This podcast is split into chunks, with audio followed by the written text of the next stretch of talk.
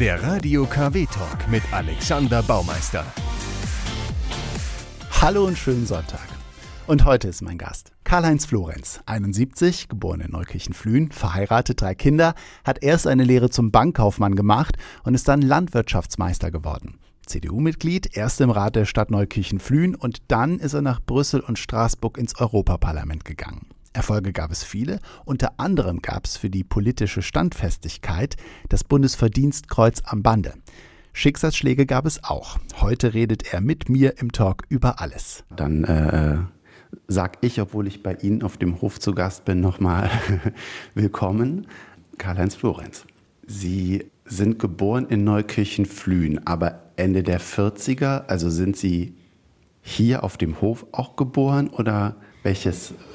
Nein, wir haben in Neukirchen-Flühen äh, ein sogenanntes Haus Elim, eine Institution, die sich mit allen möglichen äh, Menschen, äh, schwer erziehbaren, äh, alten Menschen etc. etc. beschäftigt hat. Und da gab es auch äh, nach dem Krieg eine Entbindungsstation und äh, in dieser Entbindungsstation bin ich dann geboren. Ihre Eltern hatten auch schon den landwirtschaftlichen Betrieb? Ja, also ich glaube, da äh, mein Großvater diesen Hof gekauft hat, wir waren vorher hier Pächter von äh, Seidenfabrikanten aus Krefeld, äh, war äh, unsere Jugend hier durchaus spartanisch, das kann man wohl so sehen, hier wurde sehr hart gearbeitet. Das ist auch an mir nicht vorbeigegangen. Mhm. Und äh, also wir hatten eine unbeschwerte Jugend. Meine Eltern waren äh, natürlich politisch interessiert, aber mein Vater hatte durchaus einen liberalen Ansatz. Und äh, also ich habe äh, alles andere, aber keinen Grund, mich über meine Jugend zu beschweren. Mhm. Ich bin ja auch auf einem Hof groß geworden. Mein äh, Großvater war auch schon Gärtner.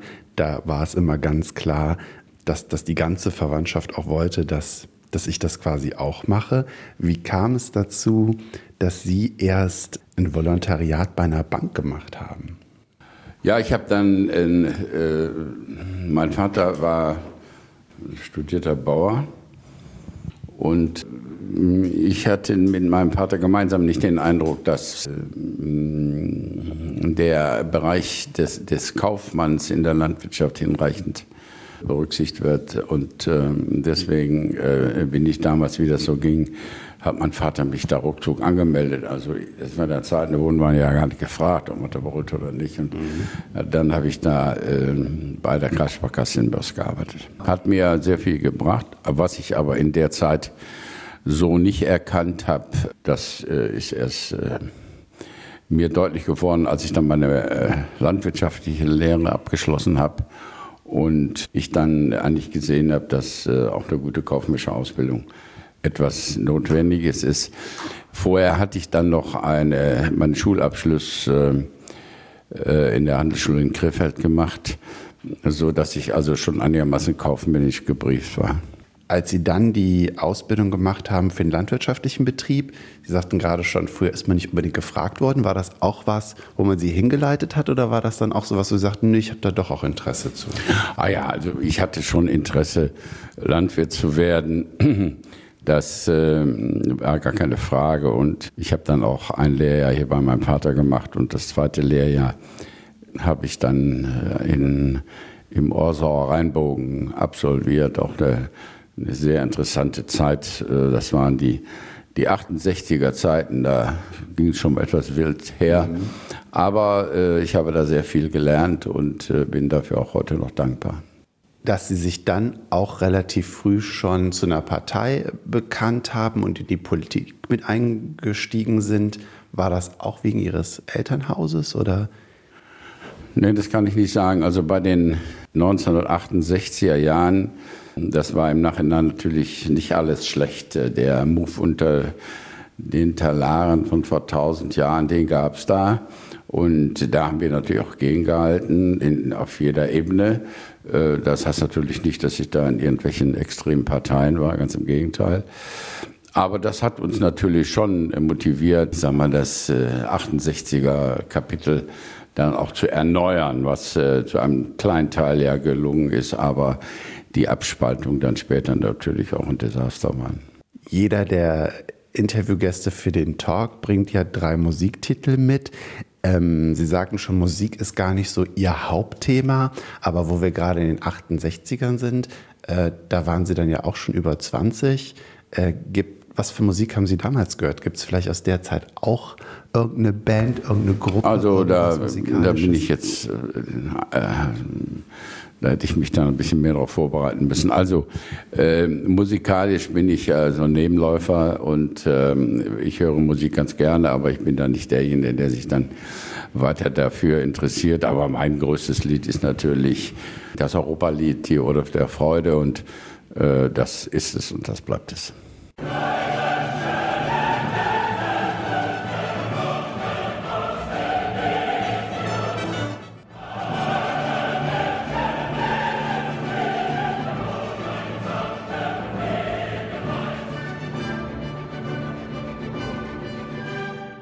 Die Europahymne. Und zu Europa kommen wir später natürlich auch nochmal hier am Tag der Europawahl. Hier ist der Talk auf Radio KW. Alexander Baumeister mein Name und ich spreche mit dem Europapolitiker Karl-Heinz Florenz auf seinem Hof in Neukirchen-Flühen. Herr Florenz, Sie waren nach Ihrer Ausbildung auch ein Jahr in Madison, also nicht einfach nur ein Auslandsaufenthalt, das war damals ein Stipendium. Wie war die Zeit?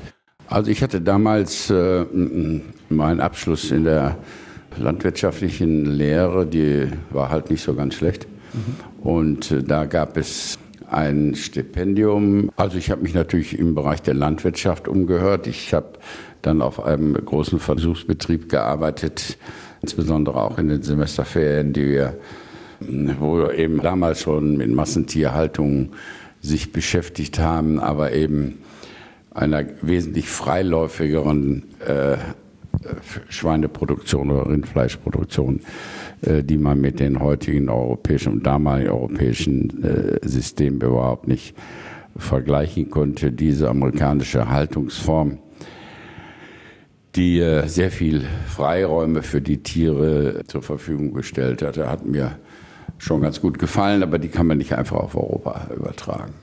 Leider nicht. Vielleicht sogar noch nicht. Bis es dann aber dazu wurde, dass Sie Europapolitiker wurden, haben Sie ja schon auch erstmal fast 20 Jahre auch hier einfach in Neukirchen-Flühen äh, als Landwirt gearbeitet. Ja, ich habe mich dann erstmal sehr auf meinen Hof hier konzentriert. Äh, ich habe mit meiner äh, Frau Gisela äh, die Familie gegründet. Wir haben drei Kinder. Und ja, wir haben hier auch hart gearbeitet. Ich hatte das Pech, dass wir in einem Bergsenkungsgebiet liegen. Ich habe den Hof äh, komplett neu aufbauen müssen, weil wir hier durch viele Bergschäden sieben Meter abgesenkt worden sind. Also das hat schon viel Kraft gekostet, aber äh, es hat halt geklappt und äh, ich bin mit dem Bergbau halbwegs gut zurechtgekommen und äh, wir haben ja 15 Jahre Baustelle gehabt. Ähm, immer mal wieder, dann hatte alles neu, wurde neu, neu aufgebaut und dann war es wieder kaputt. Aber äh, das war so die Zeit, wo ich dann auch zum Beispiel meine, meine, mein kaufmännisches Talent ein bisschen ausspielen konnte, um eben dann auch mit der RAG, der Ruhrkohlenaktiengesellschaft, eben dafür sorgen konnte, dass dieser Hoch wieder in einen guten Zustand kam. Mhm. Also ich muss auch sagen, es, also es ist hier auch wirklich wunderschön. Der Ausblick hier auf das Feld auch und äh, Enten zur Begrüßung laufen einem über den Weg. Das ist schon sehr malerisch, wie man hier zu Ihnen kommt. Ja, aber man darf dabei nicht vergessen, das möchte ich wiederholen oder nochmal anbringen, da steckt auch eine ganze, ganze Menge Arbeit hin. Für mich mal locker 40, 45 Jahre und für meine Frau genauso lange. Also das kommt alles nicht von alleine, da muss man schon Hand anlegen.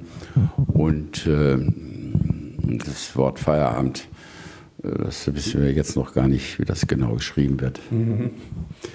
Trotzdem kam dann nach einer Ratsmitgliedschaft auch in äh, der Stadt Neukirchen-Flühen irgendwann der Ruf, Europapolitik zu machen. Erzählen Sie mal, wie, wie, wie das für Sie passiert ist. Wie ist es dazu gekommen? Wie wird man Europapolitiker? Ja, es gab damals einige Bundestagsabgeordnete und Landtagsabgeordnete, die äh, glaubten, ich sei der richtige Mann für Brüssel. Und äh, das Gerücht kursierte, äh, da hatte ich dann noch gar nicht so richtig wahrgenommen. Und es waren auch die eine oder anderen Landtagskollegen, die gesagt haben, oh Gott, oh Gott, wenn der Florenz jetzt noch in den Landtag kommt, da wäre doch viel besser, wenn er nach Europa ging. Da haben sie mir natürlich einen riesen Gefallen getan. Und äh, so hat sich das eigentlich entwickelt. Das ist ein, ein, ein ganz schwerer Schritt gewesen. Dazu brauchte man schon eine sehr ausgeprägte Menge an Mut. Denn äh, Europa ist nicht so ganz einfach. Es ist kein, kein größerer Landtag, sondern da steckt schon mehr hinter und da muss man schon voll reinspringen. Und naja, aber das habe ich äh, mir dann in langen Spaziergängen hinreichend überlegt. Es gab Leute, die die Hände hier in meiner Familie die Hände über den Kopf zusammengeschlagen haben. Und mein Vater war auch sehr skeptisch, weil er natürlich immer glaubte, dass Höfe, die von Politikern geleitet werden, vielleicht äh, leiden oder was auch immer. Und äh, da kann ich nur sagen, hat er mein Vater äh, zu, diese Sorge brauchte er sich nicht machen. Mein Hof hat zu keiner Sekunde unter meinem Beruf gelitten. Ich, ich stelle mir jetzt auch einfach schwierig vor, wenn man ja einen eigenen Hof hat und dann auf einmal als Politiker nicht nur noch einen, einen anderen Job macht, sondern den auch noch räumlich deutlich weiter weg als Landtag Düsseldorf oder ins Rathaus Neukirchen-Flühen, sondern Brüssel und Straßburg. Wie, wie, wie kann man das überhaupt managen? Ja, das werde ich natürlich oft gefragt. Also ich äh, möchte mal als erstes sagen, das Allerwichtigste ist, dass Sie die Heimatfront in Ordnung haben. Und wenn Sie sonntagsabends oder montagsmorgens nach Brüssel fahren, dann müssen Sie schon auf dem Weg dahin auf Brüssel konzentrieren und dann darf im Hinterkopf nicht noch irgendwelche offenen Fragen sein, die dann hier möglicherweise zu Hause schweben. Das heißt, die Familie ist, äh, muss in Schuss sein. Da hatte ich unvorstellbares Glück mit meiner Frau. Meine Kinder haben auch sehr gut mitgemacht.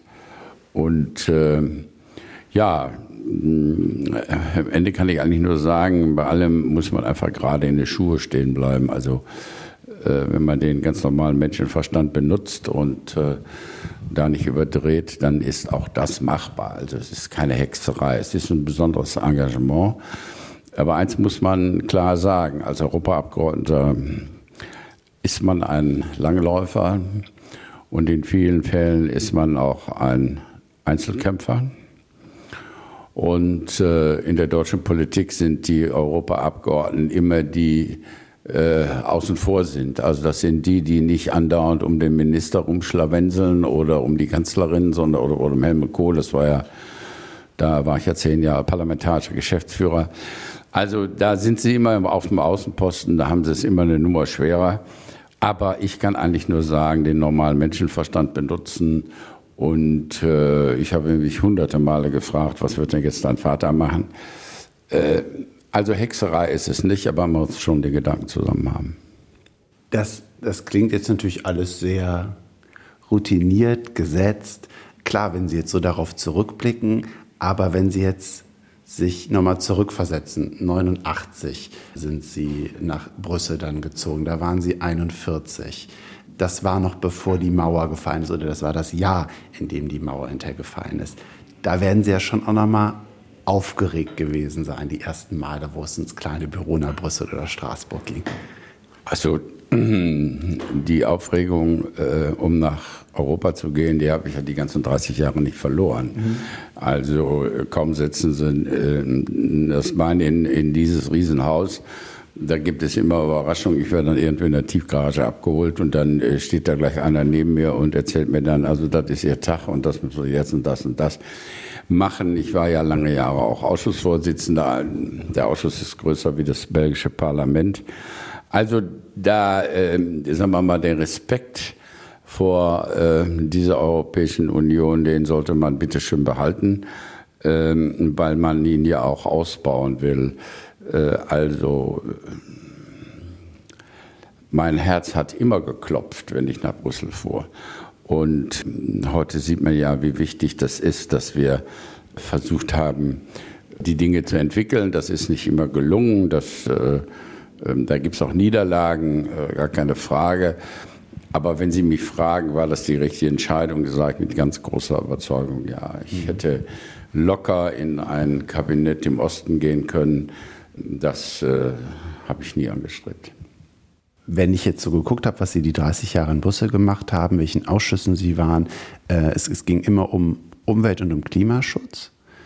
Was sagen Sie da zum Beispiel zum aktuellen Thema, wenn jetzt eben Schüler für den Klimaschutz auf die Straße gehen, Fridays for Future, Greta Thunberg? Das, das hat ja Europa gerade auch sehr im Griff, nicht nur Deutschland.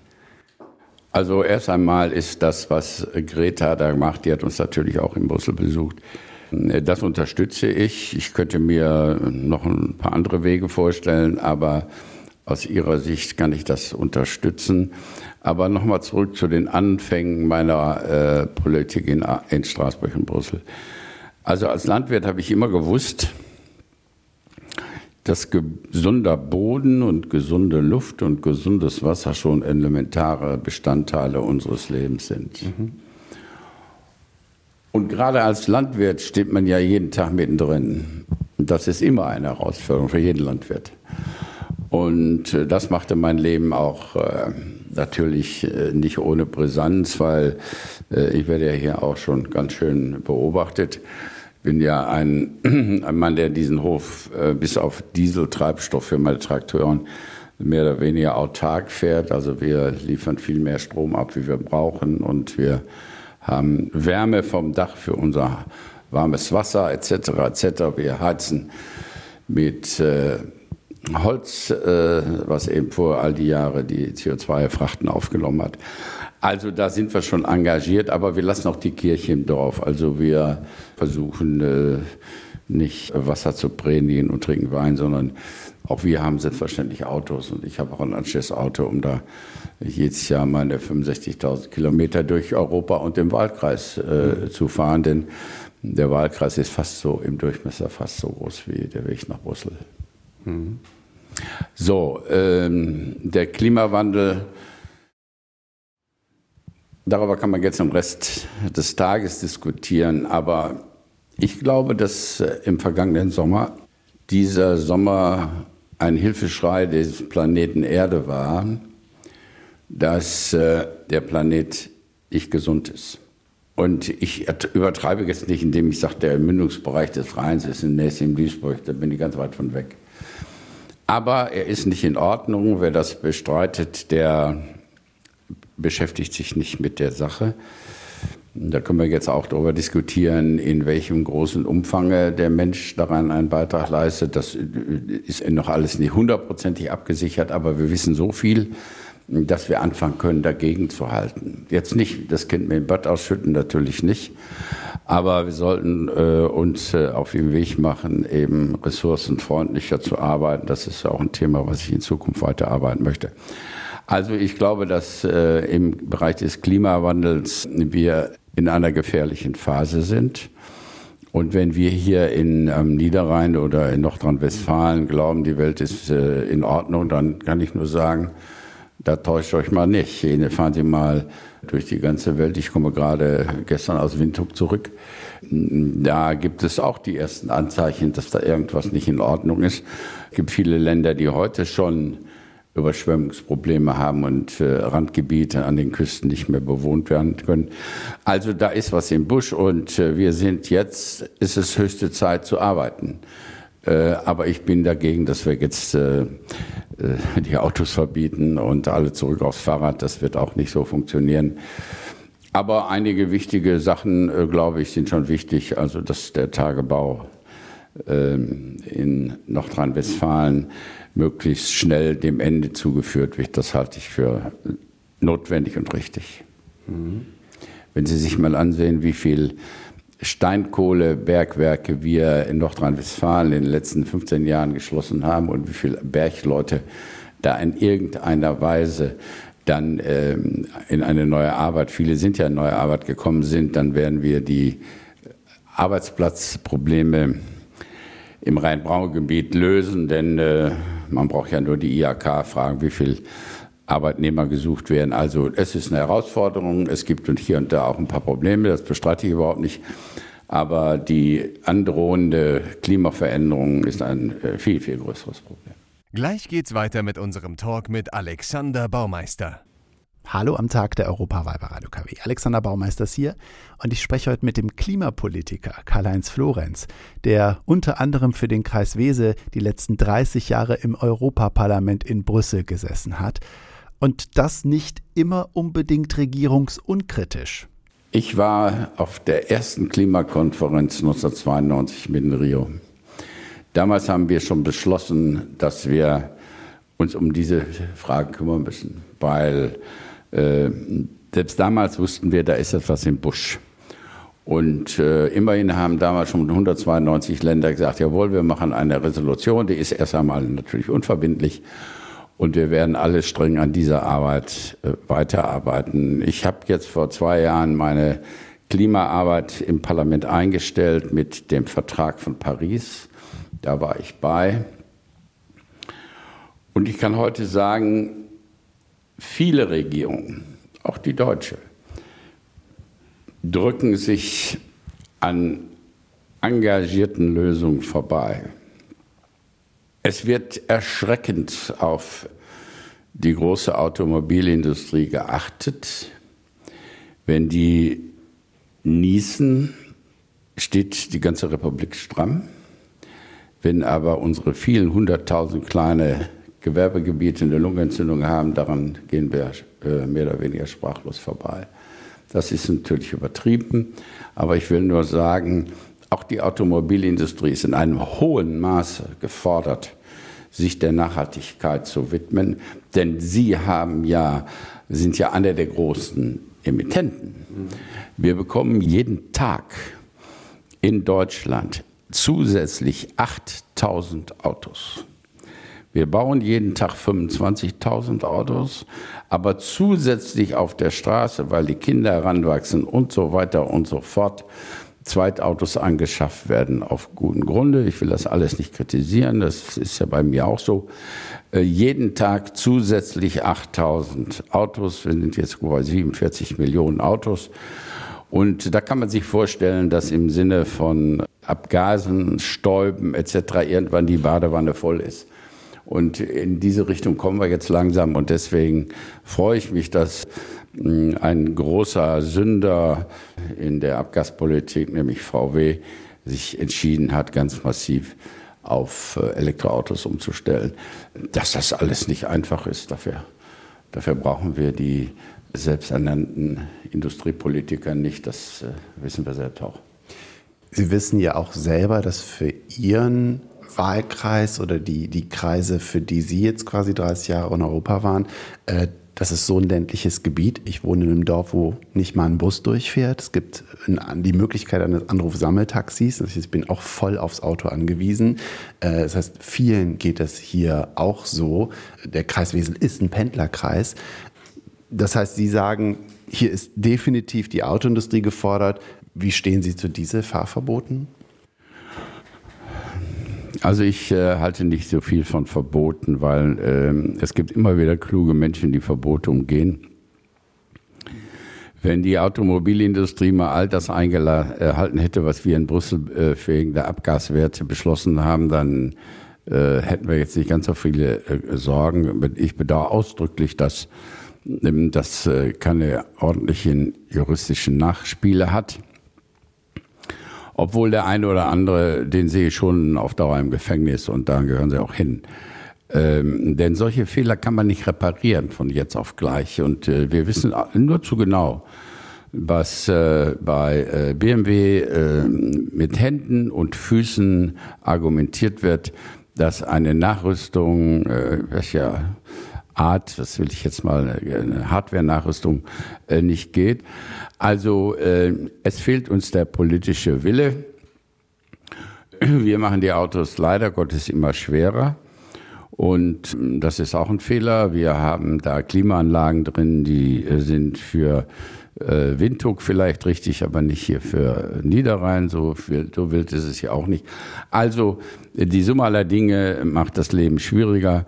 Und deswegen freue ich mich, dass eben auch äh, gerade VW als einer der größten Sonnenböcke jetzt umschwenkt. Gut so. Aber ich weiß, es gibt noch Probleme.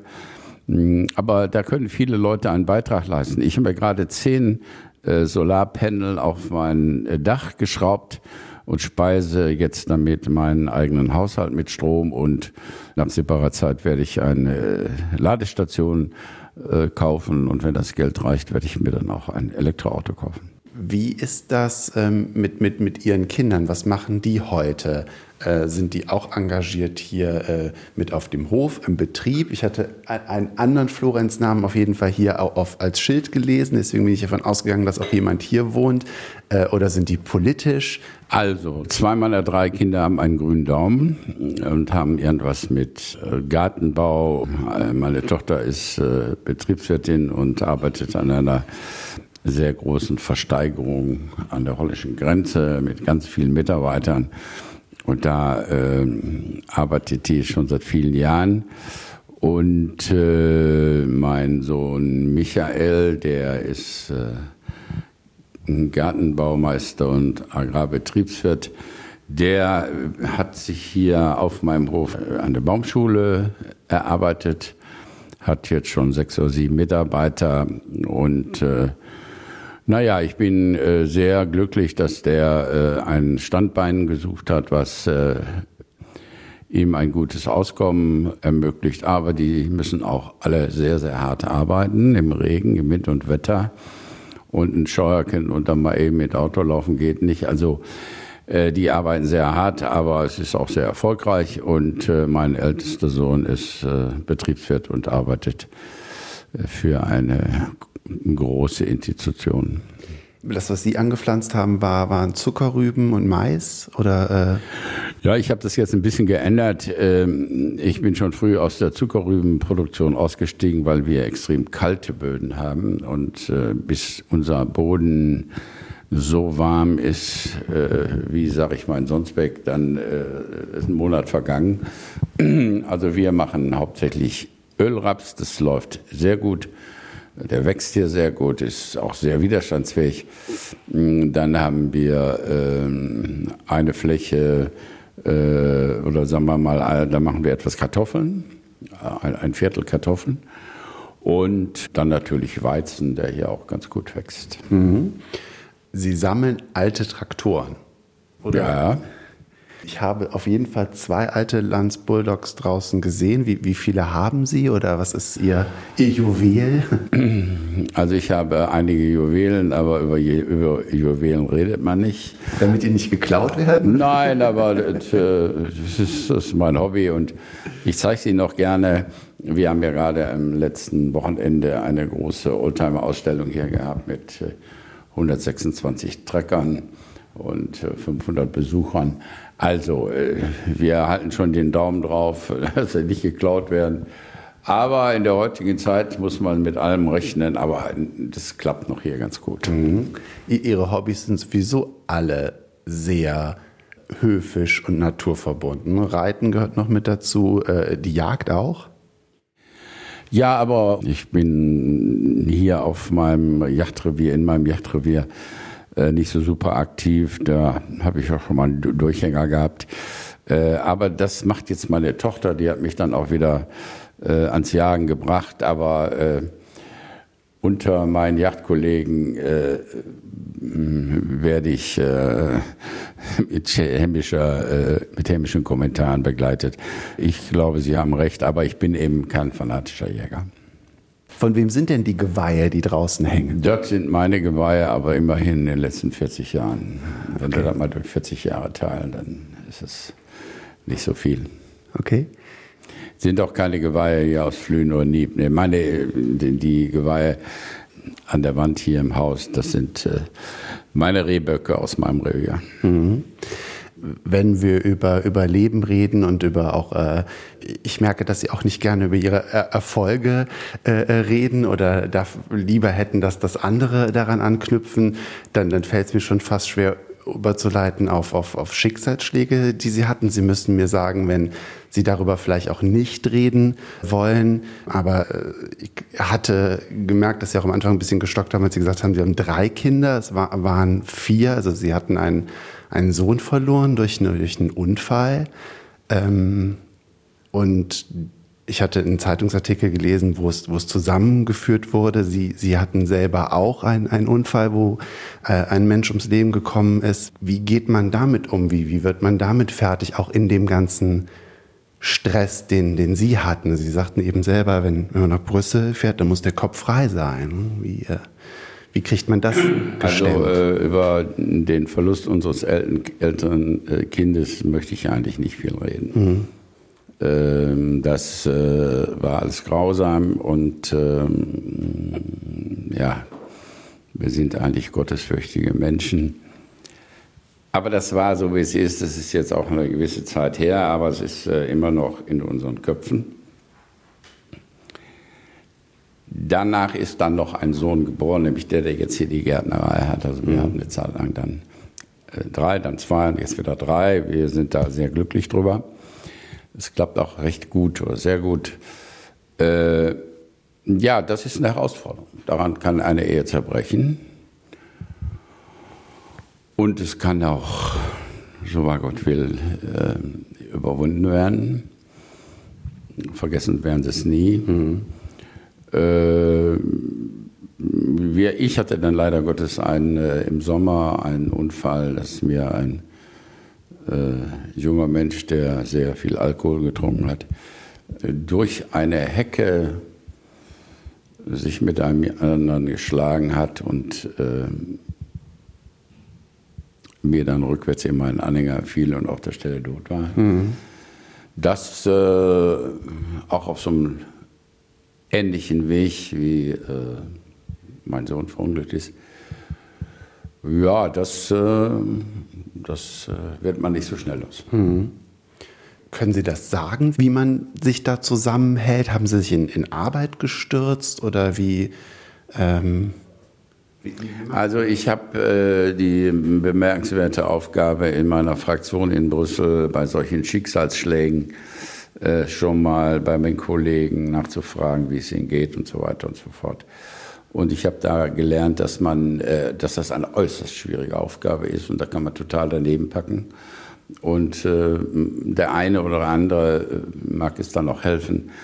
Aber das, das kann man nicht äh, uniformieren. Das, da muss jeder auf seine Weise mit fertig werden, meine Frau auf ihre Weise. Äh, wie gesagt, wir sind äh, äh gottesfürchtige Leute, wir sind ich glaube, halbwegs vernünftige Katholiken. Aber das wird natürlich dann kurzfristig mal in Frage gestellt. Das mhm. ist so. Und ähm, dann setzt man sich auch mit der Frage des Glaubens auseinander und ähm, dann stellen sich vielleicht manche Fragen auch ganz anders wie äh, im ersten Moment des Ereignisses. Aber ich äh, weiß noch, äh, dass ich hier äh, bei dem Unfall mit dem betrunkenen jungen Mann hier auf irgendeiner, auf irgendeiner Weidepfahl saß oder auf einer Zaun saß und habe gesagt, mein Gott, was ist denn jetzt passiert? Obwohl das alles in einem super geringen Geschwindigkeit mit 13 km/h passiert ist, also nicht, indem ich da wie der Wilde gefahren bin, aber ich hatte meiner Schwester bei der Ernte im Stroh geholfen und das Leben ist, wie es ist. Der andere Titel, den Sie mir genannt haben, ist Großer Gott, wir loben dich. Äh, definitiv ein Titel, den, den ich auch nur aus der Kirche kenne. Ähm, Sie sagten dabei aber auch, es bei dem Titel, den Sie ausgewählt haben, dass das, da geht es Ihnen nicht nur um Kirche und um Glauben. Ich weiß auch, dass Musik, also auch in der Kirche, ich habe selber die Orgel gespielt, kann Gänsehaut auslösen. Warum der Titel gerade für Sie? Ach ja, den, äh, den hat man ja in Freud und in Leid gehört, diesen Titel. Und äh, auffallend ist, dass man den auf dem internationalen Parkett, wo ich nun mal arbeite, auch sehr häufig hört. Und äh, da kann ich dann ganz gut mitsingen.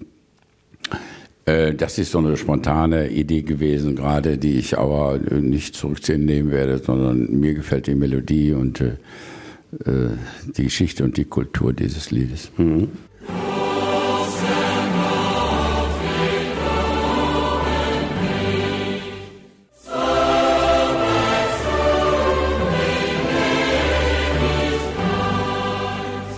Hallo Barado KW. Der Talk hier mit Alexander Baumeister, auch als Podcast zum Runterladen, wer es zum Beispiel verpasst hat bis hierhin. Den Fotografen Jörg Hovest aus Wesel, den hatten wir auch schon, den kann man sich nochmal anhören. Oder auch den Ex-Bürgermeister Norbert Ballhaus aus Mörs. Und heute spreche ich mit Karl-Heinz Florenz, bald Ex-EU-Abgeordneter aus Neukirchen-Flühen. Nehmen Sie uns doch nochmal mit auf das internationale Parkett und die Europapolitik vor allem jetzt ähm, zur Europawahl gehen traditionell nicht so viele Leute. Europa wird ganz oft auch in Frage gestellt. Der Brexit ist seit Jahren irgendwie eins der Themen. Andere wollen auch irgendwie da, äh, sich abspalten und das, das droht immer ich würde jetzt gerne irgendwie was fragen, dass man, was, was dieses Europa und die Arbeit da ein bisschen greifbarer macht für Leute, die sich das nicht so vorstellen können. Wissen Sie, was ich meine? Also es ist nicht besonders schwierig, sich vorzustellen, dass wir 70 Jahre Frieden haben und äh, in der deutschen Geschichte es mehr als 200 Jahre her ist, wo es eine solche lange Friedensperiode gibt. Das äh, hängt einfach damit zusammen, dass Menschen, die äh, miteinander beraten und diskutieren, in der Regel sich nicht mit Panzern gegenüberstehen. Das ist schon mal ein ganz großer Vorteil. Der zweite große Vorteil Europas ist, dass äh, gerade wir hier am Niederrhein, äh, als die Grenzen gefallen sind, mh, von einer Randlage in das Herz des Binnenmarktes Europa gekommen sind und ähm, die wirtschaftlichen Erträge, die wir äh, Niederrheiner und wir Leute aus NRW ja erwirtschaften, die sind ja nicht von ungefähr gekommen. Das sind, äh, das ist entstanden, weil es auch gute Rahmenbedingungen gibt. Wir haben einen sehr hohen sozialen Frieden, das ist ganz wichtig, sehr wichtig sogar. Wir haben auch äh, gute Unternehmen, ja gar keine Frage. Aber die Rahmenbedingungen, die die Politik geschaffen hat, sie sind eben auch gut. Und äh, es droht ja gerade ein Knick zu kommen, wenn irgendein Land ausscheiden will. Äh, ich bin gar nicht sicher, ob sie überhaupt wirklich ausscheiden wollen. Also, ähm, dann kommen wir mal zu den kritischen Punkten. Was ist denn in Brüssel falsch gelaufen? Das würde ich immer gerne fragen. In Brüssel läuft verhältnismäßig wenig falsch. Die Brüsseler haben sehr häufig sehr gute Entscheidungen getroffen, aber die Mitgliedsländer haben diese Entscheidungen sehr häufig schlecht umgesetzt. Und da muss man nicht immer nur Herrn Urban aus Ungarn nehmen. Wir können auch mal sehen, ob wir Deutschen da beim Umsetzen von Richtlinien wirklich so gut sind, wie wir uns das immer einbilden. Das sind wir nämlich nicht. Und wir haben eine ganze Menge Gerichtsverfahren vor dem EuGH weil äh, Deutschland eben doch nicht so flotti flotti ist, wie wir immer so den Eindruck erwecken. Also ich glaube, dass ähm, die Mitgliedsländer endlich begreifen müssen, dass das, was sie ja fast immer einstimmig in Brüssel beschließen, sonst gibt es nämlich gar keine Entscheidung, wenn sie nicht in einer hohen Einstimmigkeit, nicht 100 Prozent, aber 72 Prozent müssen sie schon haben, sonst kriegen sie gar kein Gesetz durch im Ministerrat. Also das haben viele Länder immer mit beschlossen und sind dann nach Hause gekommen und zu Hause haben dann gesagt, ach nee, das haben wir nicht so gemeint und wir setzen das nicht um. Das ist eine, eine politische Sauerei ersten Grades. Und das muss aufhören, wenn die Mitgliedsländer an irgendeiner Entscheidung keinen Spaß haben, dann sollen sie sich dazu äußern und sagen, nein, machen wir nicht. Dann machen wir es eben auch nicht. Oder wir machen es anders oder vielleicht machen wir es sogar besser. Also das ist so ein Punkt von Ungarn. Die haben in Brüssel mit ihren Ministern alles mit beschlossen. Und dann, äh, wenn sie bei den Premierministern Ungarn waren, sind sie dann in Deckung gegangen. Das ist eine Art, die mir nicht gefällt. Also Brüssel macht schon verdammt viel gute Sachen, aber vieles wird dann eben verbogen auf der Umsetzungsschiene. Und das ist auch in Deutschland so. Wir machen äh, der riesen bürokratische Kram, den wir hier bei uns, selbst in meiner Stadt oder auch im, im Kreis erleben, der kommt nicht von den verträumten Beamten aus Brüssel, sondern der kommt sehr häufig dann äh, wenn die Brüsseler mal ihren Rahmen gemacht haben. Mehr machen wir ja gar nicht. Wir machen ja nur einen Rahmen und innerhalb diesen Rahmens können dann die Mitgliedsländer ihre Gesetze entwickeln. Und die Fallstricke und die unverständlichen Dinge kommen oft genug durch Übertreibungen, auch in Deutschland. Dann gibt es erst einen, einen, Rahmen in Berlin, dann macht äh, in, in Baugesetzgebung einen Rahmen in, in den Ländern, in Düsseldorf und dann haben wir noch einen Regierungspräsident, der auch noch rumfummelt. Also viele gute Ideen aus Brüssel werden auf dem Weg äh, in die Heimat von den beteiligten Behörden verbogen. Mhm. Ich habe jetzt, ich habe mich auch schon mal beim, beim Valomaten durchgeklickt. Ich habe mir jetzt gar nicht die, die Standpunkte der, der CDU angeguckt, sondern einfach für mich äh, da frei gewählt. Aber zwei Sachen, die da auch nochmal hängen geblieben sind im Punkto Europapolitik. Da gibt es eine Frage, ob Europa ein gemeinsames Militär aufbauen soll oder ähm, auch, äh, ob ähm, man von dieser, äh, ob eine Mehrheit reicht und nicht die Zustimmung aller Länder. Was ist bei, bei diesen beiden Sachen, was ist da Ihr persönlicher Standpunkt?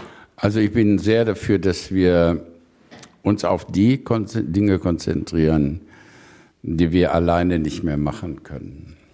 Und dann nehmen wir doch mal ein Beispiel. Im letzten Wahlkampf habe ich bei jeder Veranstaltung gesagt, wir haben ein Wanderungsproblem in dieser Welt und wir müssen uns damit beschäftigen. Äh, das haben alle Leute ein bisschen runtergegangen, haben gesagt, ach Florenz, äh, lass mal ja gut sein, äh, so schlimm wird das mit den Wanderungsbewegungen nicht. Diese Wanderungsbewegungen, die kommen erst noch. Da war die Bewegung 2015 ein Kinderspiel gegen. Und wenn mir jetzt einer erzählt, insbesondere von den Damen und Herren rechts außen, sie würden das alleine national regeln, da kann ich ja wirklich nur lachen. Wir wissen, dass 60 Millionen Menschen in der Welt in ihren Köpfen beschlossen haben, ihre Heimat zu verlassen.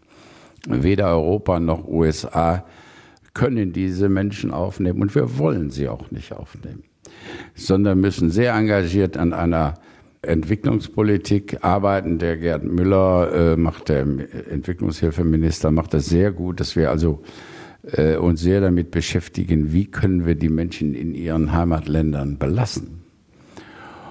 Und da ist ja auch unser Finanzdefizit gegenüber Mr. Trump, äh, der sagt, wir brauchen zwei Prozent Anteil und so weiter am Bruttosozialprodukt für die Verteidigung. Und wir sagen, nein, wir haben auch schon bald ein Prozent an der Entwicklungshilfe, denn die verteidigen uns ja, dass die Menschen zu Hause bleiben, dass wir denen helfen. Also gemeinsame Entwicklungspolitik ist ein ganz wichtiger Punkt in Europa, der leider jetzt immer noch national gemacht wird, mit ganz vielen Fehlern, äh, wo wir in dem einen Land Gutes tun, in dem anderen Land dann wieder genau das Gegenteil machen. Äh, das gleiche gilt für die Außenpolitik. Die haben wir ja jetzt äh, erst einmal auf dem Weg in eine Vereinheitlichung. Das dauern 10, 15 Jahre, das ist mir klar. Aber ähm, da sind wir, werden wir, äh, da kommen wir mit dem Bauch vor den Tisch, weil äh, gegenüber Herrn Trump äh, äh, muss man schon mit einer Stimme sprechen. Das hat ja Jean-Claude Juncker exzellent hingekriegt. Der äh, Trump, der hat ja äh, eine Umgangsform, die ist so, wie sie ist.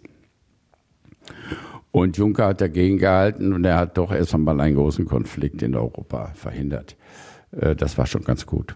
Sie haben gesagt, dass Europa sicherer geworden ist, auch eben nochmal, dass jetzt so die 70 Jahre, dass es hier keine Anfeindung gegeben hat. Es gibt aber ja zunehmenden Terror, was wir so gefühlt empfinden, vielleicht auch weil es durch Berichterstattungen präsenter ist. Auch, auch äh, in Brüssel hat es Anschläge gegeben. Waren, waren Sie eigentlich damals auch in der Stadt? Dass es oh, ich war auch 500 Meter davon entfernt.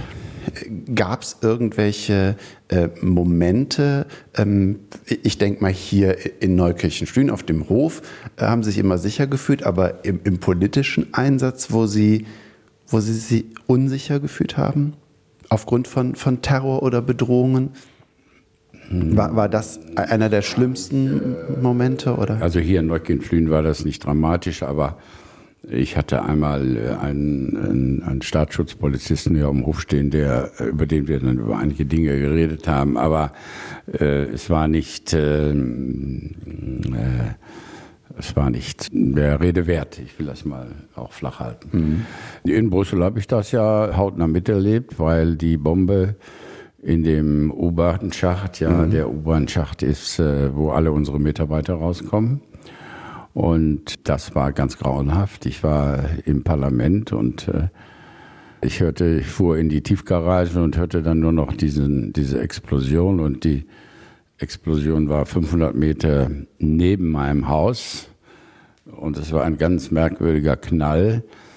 Und es war aber nicht in meinem Haus, sondern neben, 500 Meter daneben, so dass unsere Aufzüge alle noch gingen. Aber es war schon, äh, es ging schon rund und innerhalb von wenigen Minuten war das gesamte Parlament geschlossen.